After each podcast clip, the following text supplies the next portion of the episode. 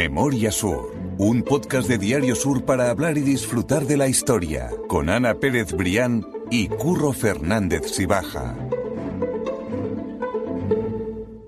Hola Ana, ¿qué tal? Hola Curro, ¿qué tal? Buenos días. Estamos en el capítulo número 76, si no me equivoco, de, Memoria Sur, y lo hacemos otra vez con Cajamar, por supuesto, a la que le volvemos a agradecer ese apoyo. Y yo Muy agradecido, sí. Y yo también quiero decir, también para que me lo agradezca doblemente, que felicidades por tu cumpleaños. Ay, pues muchas gracias, Curro. Y además has dicho que es el capítulo 76 y yo nací en el año 76, con lo cual ah, pues todas las fechas terminan de, cuadrar. Muchísimas gracias. Y, sí, efectivamente, para los que estén haciendo las cuentas con los dedos, son 46 años. Que no me importa absolutamente nada decirlo. Como tiene que ser, hay que, hay que reconocerlo. ¿Para qué, para qué mentir? Sí, sí, más después de estos tiempos tan terribles que hemos vivido por multitud de causas, yo creo que cada día vivido es un motivo de celebrar. Así que nada, muy bien, muy contenta y en plena forma. Por cierto, déjame de, empezar que voy a contar una cosita que me ha llamado mucho la atención, porque yo estoy en San Sebastián porque estoy haciendo un máster sobre comunicación y periodismo gastronómico, estamos en la parte práctica, este mes de mayo voy a estar por allí, y ayer probé el queso camerano, que no sé si sabes lo que es. Hombre, no sé lo que es y no lo he probado, pero entiendo que será el queso del Valle de Cameros, ¿no? Exactamente. De nuestros queridísimos amigos. Eso digo, todo me lleva a los larios, todo me lleva a los larios, todo me lleva todo, todo, todo. Nos, nos persigue la historia, curro. Y bueno, ¿y cómo está? Está buenísimo. Bueno, fue en una tarta de queso camerano y estaba de verdad muy, ah, muy bueno. Con la tarta de queso es mi favorita. Sí, a mí me pasa lo mismo, con esa base de galletita. bueno, pues nada, pues cuando vuelva de regalo de cumple, quiero un trocito de queso camerano. Pues mira, lo apunto, lo apunto de verdad. Y además hay muchos testigos. Sí, sí, eso es. Por lo y ya diré si Curro me lo trae o no. No, no, dirás que sí, dirás que sí porque voy, voy a cumplir la palabra. Y como te digo, que todo nos lleva a, ese valle de cameros, a ese origen de los larios y también a otro personaje que va a aparecer en el podcast de hoy, porque si la semana pasada hablábamos precisamente del incendio en la aduana como un suceso trágico de principio del siglo XX eh, en Málaga, vamos a hablar del otro suceso trágico que sucedió unos años antes y que también hay unos detalles y algunas historias que merecen la pena ser contadas. Curro, pues vamos a hablar del suceso mm, trágico, casi casi yo te diría por excelencia, con el que además se estrenaba el siglo XX, porque este, eh, eh, en concreto ocurrió en 1900, el 16 de diciembre de 1900, y no estamos hablando de otra cosa que probablemente muchos de los que nos estén escuchando les suene del hundimiento de la fragata alemana Neisenau en el puerto de Málaga.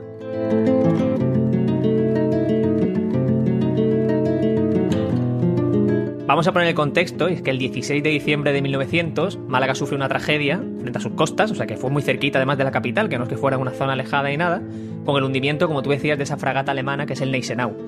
Es una historia que ya hemos contado en el podcast anteriormente. En las notas del podcast vamos a dejar ese capítulo por si la gente quiere recuperarlo, que está dentro del capítulo del, Hospital Noble. Pero bueno, si quieres, como te digo, vamos a poner un poco de contexto antes de empezar, Ana. Pues mira, Curro, como tú bien dices, en la mañana del 16 de diciembre de 1900 la ciudad eh, asistió espantada. O sea, eh, aquí también tiene el vínculo con, la aduana, que eran tragedias que se vivían en, directo, al hundimiento de la fragata alemana, un buque escuela eh, llamado Neisenau, en las costas, en el, en el entorno del puerto, ¿no? En el, eh, en el morro de Levante en concreto.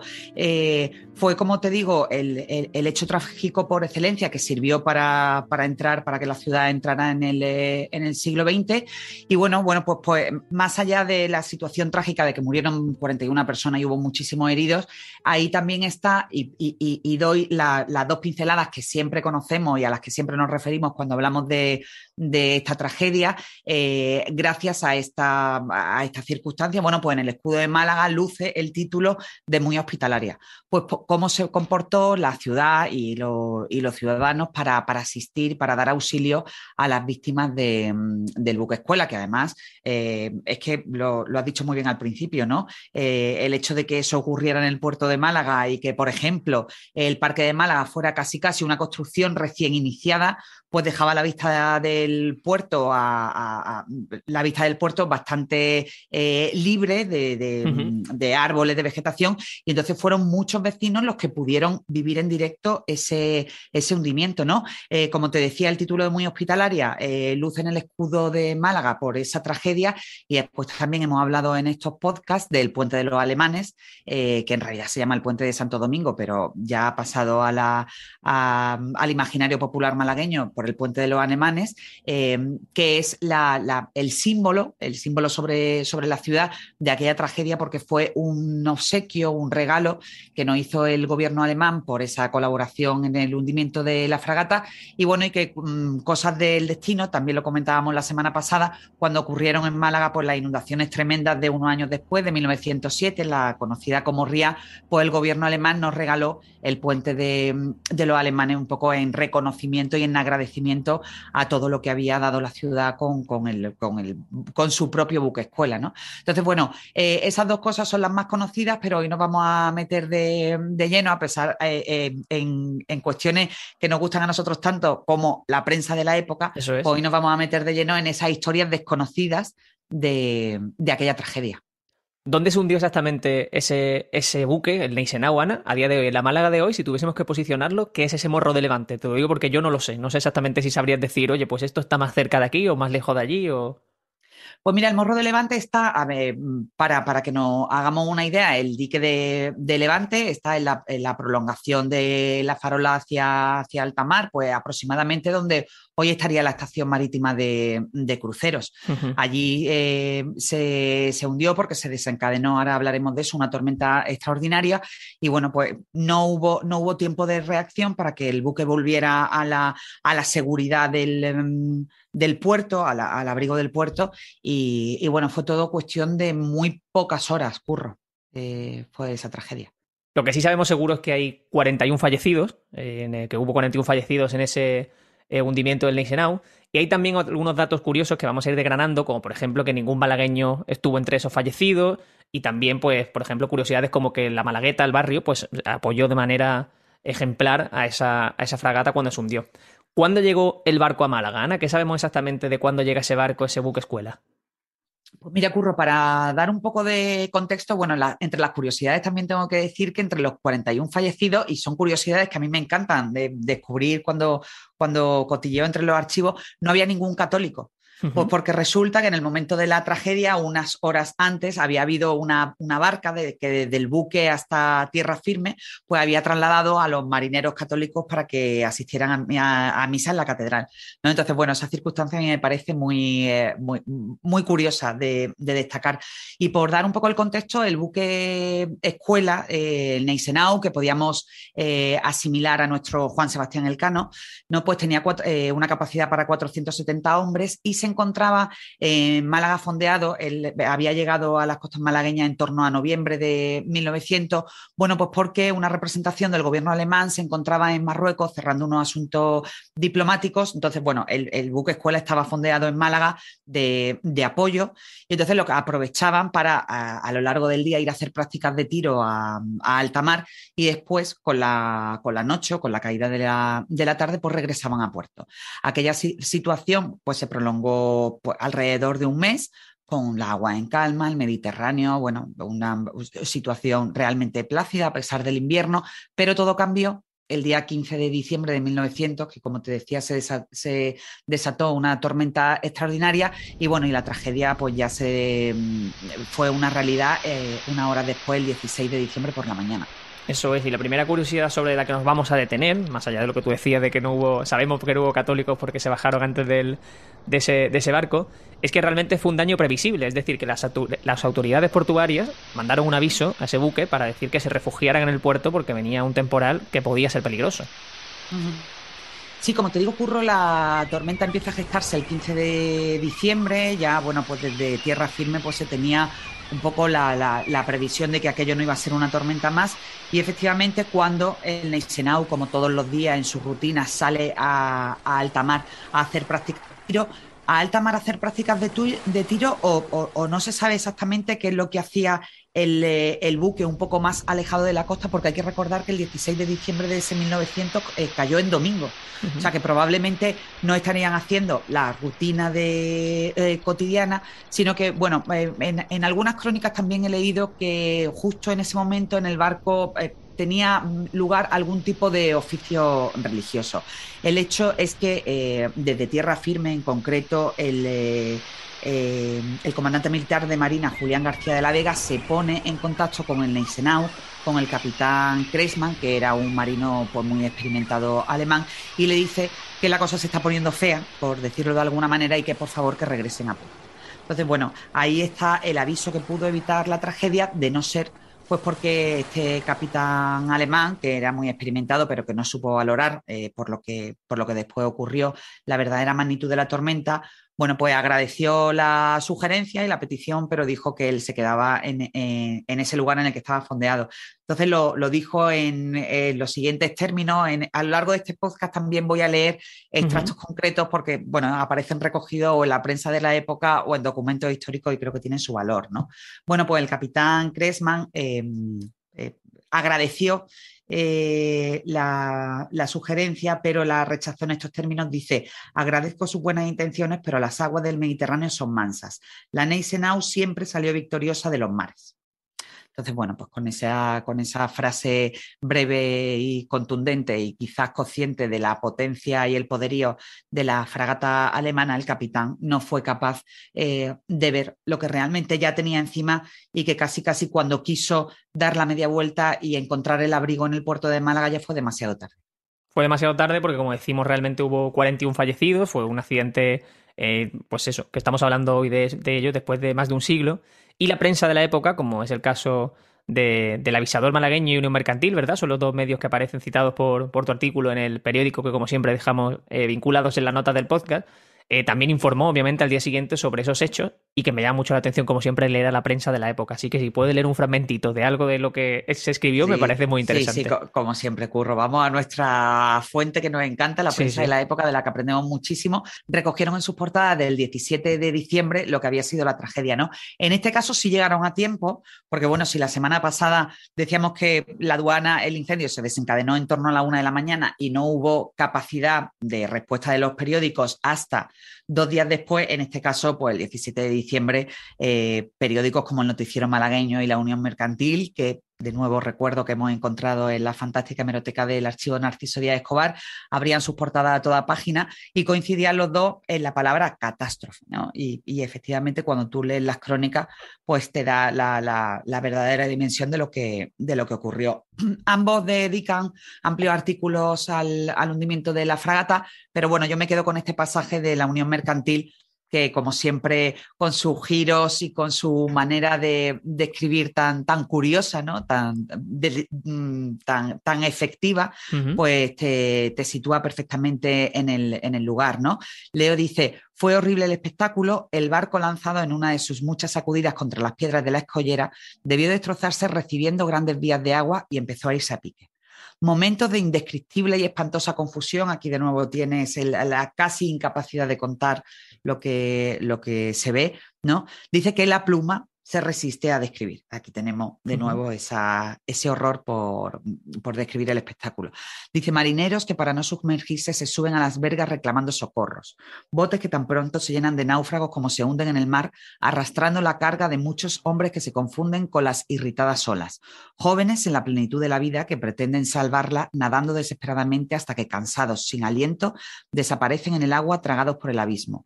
Otros eran empujados contra las piedras, abriéndose la cabeza, los brazos y las piernas, destrozándose mutuamente. El buque fue hundiéndose mientras tanto quedando solo las extremidades de los palos fuera.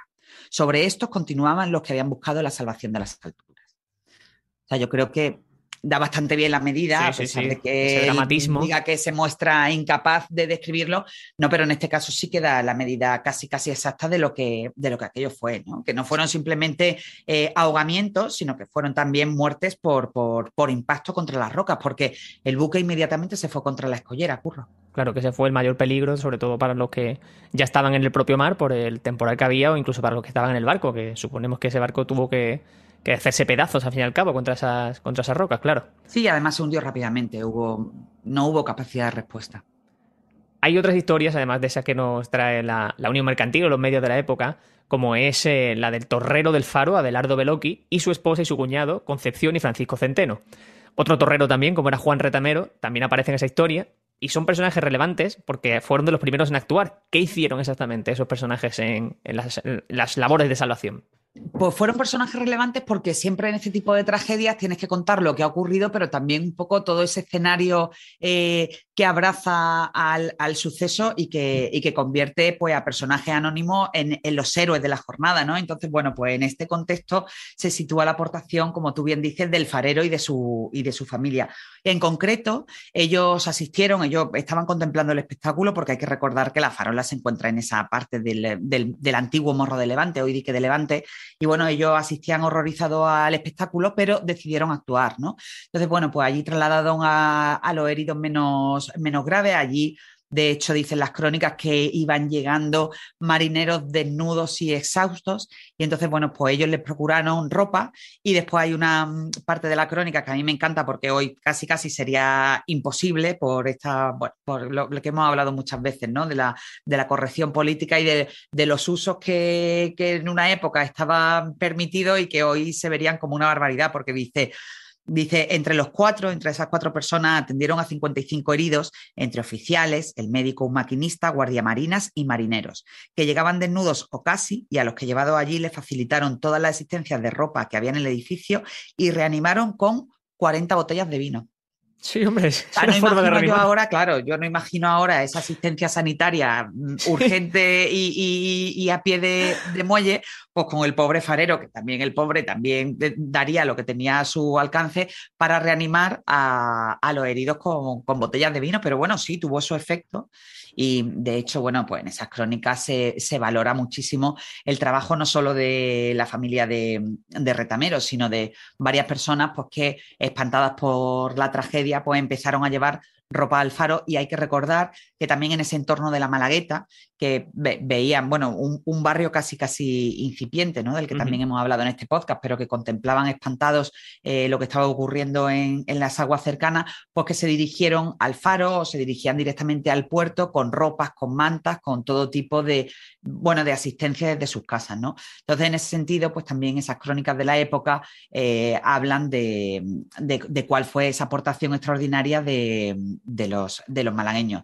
Hay que decir que en el Faro, pues sí que se dio asistencia a, unas 55 personas de las heridas menos graves y después los más graves se repartieron en la escasa infraestructura hospitalaria que había en Málaga, Curro. Uno, hemos hablado muchísimas veces de, ella, del Hospital Noble, porque además hay que recordar, y tú lo hacías muy bien en el arranque del podcast, em, que el Hospital Noble precisamente unos años antes fue abierto eh, por expreso deseo de José Guillermo Noble para que allí se diera asistencia y cura a, forasteros, en concreto marineros. O sea, tú fíjate en el giro este de, la historia que le iba a decir al doctor Noble, que al menos o unos pocos años después de que Noble abriera sus puertas, realmente iba a tener todo el sentido, ¿no? Por el, tan útil, por el motivo por el que se hizo. Porque, porque una de las primeras tragedias eh, realmente enormes a las que tuvo que hacer frente al Hospital Noble fue precisamente la asistencia a los náufragos del Neisenau, con lo cual en, eh, eh, en un puñado de años, muy poquitos años, se, se, vio que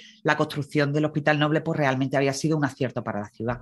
Entonces, pues se repartieron entre el Hospital Noble, donde llegaron 38 náufragos, y el resto de heridos fueron atendidos en el el Hospital Civil y fueron otros 55.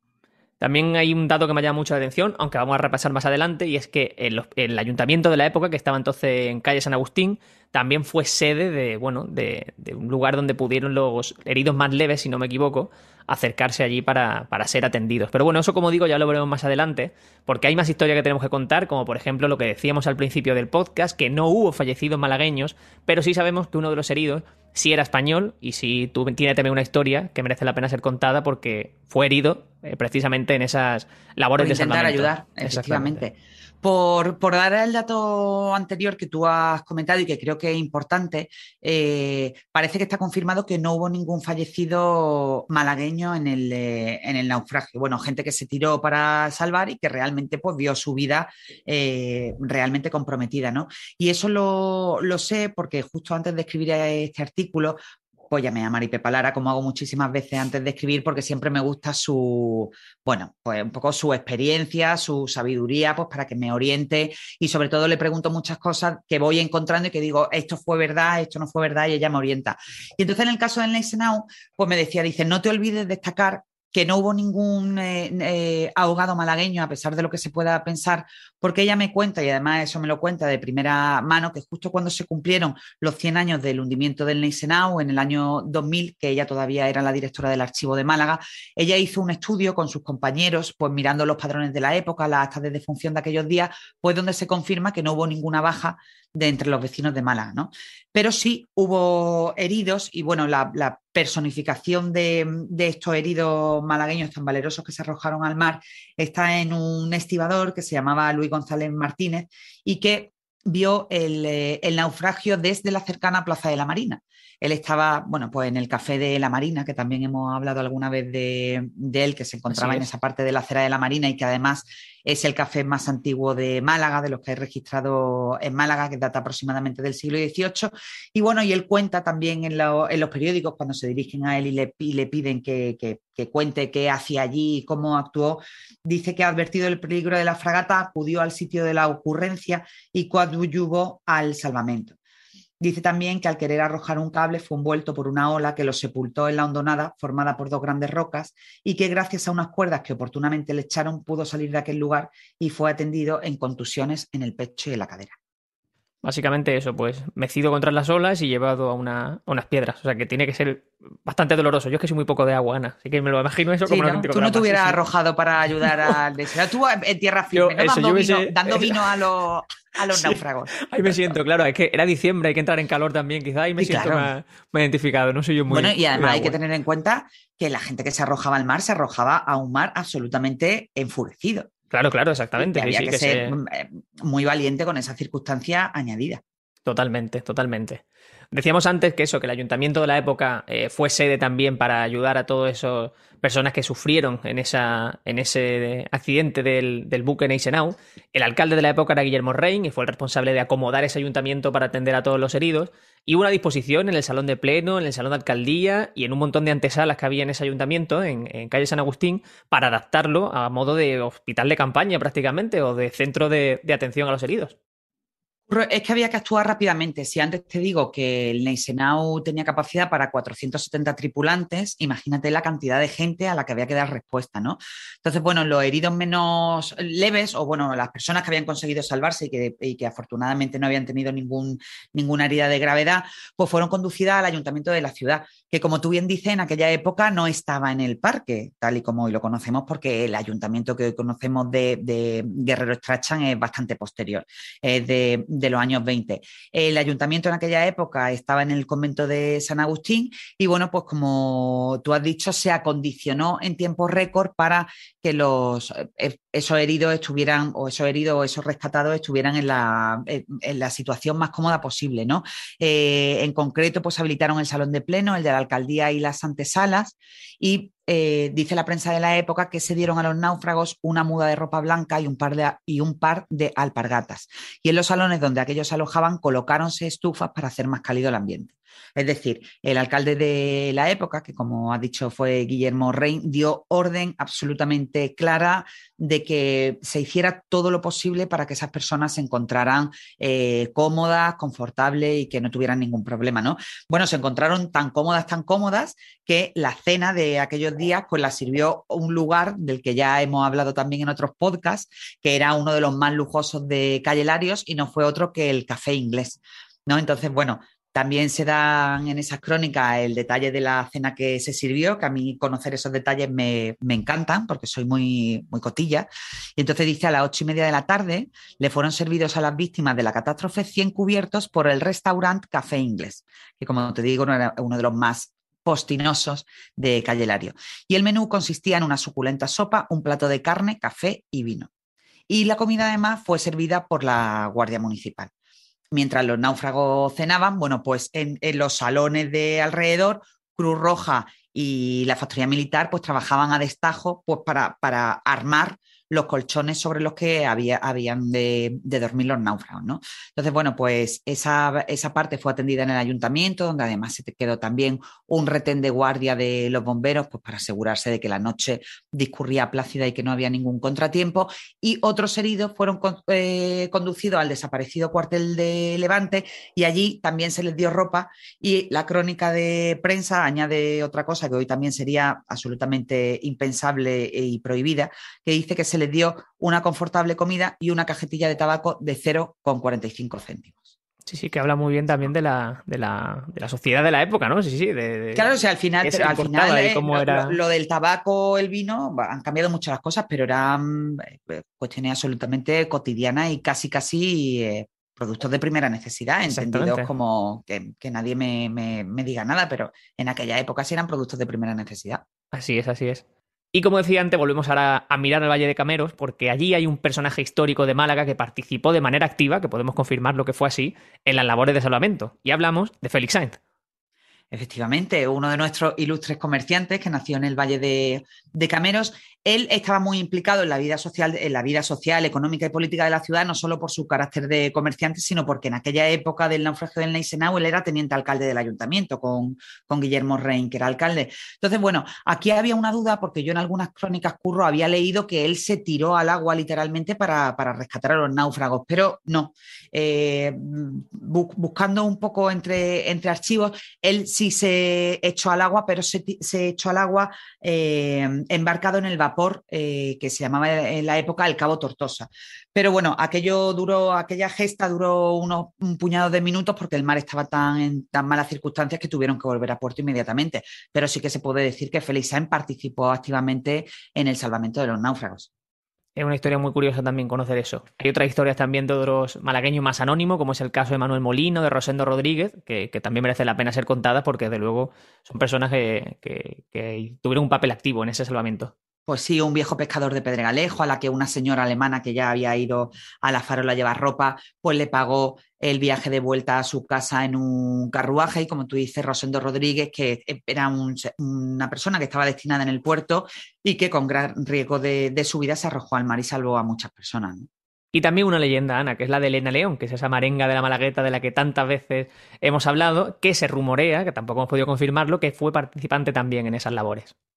Sí, cuando contábamos su historia lo dijimos, ¿no? Que era la más valerosa de las marengas que existía en aquella época en el rebalaje de la Malagueta, pero que no, no está confirmado al 100%. Mm, la, la, mm, eh, la historia, la, historia, popular sí recoge que, ella participó en el naufragio del Neisenau. Vaya, es impensable eh, eh, imaginarla en el rebalaje de la Malagueta y ver que ante su ojo se se desencadenaba tal tragedia y no, y no participó, pero sí que es cierto que em, en los periódicos le hicieron una entrevista con el paso de los años y ella sí que refería a, mm, algunos naufragios en los que había participado, pero no decía nada del Neisenau. Supongo que se habría acordado o, o, también hay gente que dice que era tan modesta, tan modesta, bueno, pues que ella no, no quiso ponerse los galones de que efectivamente había participado en el naufragio. Podría ser, podría ser también. Suena, suena creíble de ella. Finalmente fallecieron 41 personas y el luto se instaló en la ciudad de Málaga y hubo pues cierre de teatros y la oficina de, telegramas colapsó, que me ha llamado también la atención ese dato. Claro, hombre, tienes que tener en cuenta que estaría programada pues, para una actividad más o menos normal y, diaria y hubo avalancha de todos los supervivientes, de los heridos menos leves que se acercaron a las oficinas de, de telégrafos para avisar a sus familiares de Alemania que estaban bien, ¿no? En una época pues donde Imagínate eh, una tragedia el 16 de diciembre de 1900 en Málaga. Imagina cuando llegaba la noticia a Alemania, ¿no? Con el paso de los días. Hoy nos volveríamos literalmente locos, porque estamos acostumbrados. Bueno, hoy hubiéramos grabado la tragedia con el móvil, lo hubiéramos colgado, estoy bien, estoy vivo, haciendo selfie. Sí, sí, sí, sí. Sería, sería muy las cosas muchísimo. Sí, y como, como tú dices, el entierro de las víctimas eh, fue tres días después. El, el miércoles 19 de, diciembre y fue en el cementerio inglés porque también hay que recordar que la mayoría de las víctimas, o esas 41 víctimas entre las que se encontraba el capitán de fragata eh, Cressman, fueron enterradas en el cementerio inglés porque al no ser católicos, pues aún no estaba permitido que compartieran eh, suelo sagrado con los... O, sí ya estaba permitido, pero bueno, estaba ese, ese, nuevo espacio ¿no? en 1900 para, para personas que profesaban otra religión diferente y se decidió eh, enterrarlo ahí. Y hay que decir que la tumba de los náufragos del Neisenave es una de las más bellas y de las más evocadoras del cementerio inglés se entendía que tenía que ser así, claro, exactamente, en el cementerio inglés. Y ya por último, para acabar, Ana, hay una letra de carnaval del año siguiente que habla de esa, de esa vivencia, de lo que ocurrió en Málaga unos meses antes, y me gustaría que leyera la última estrofa porque es que es muy bonita.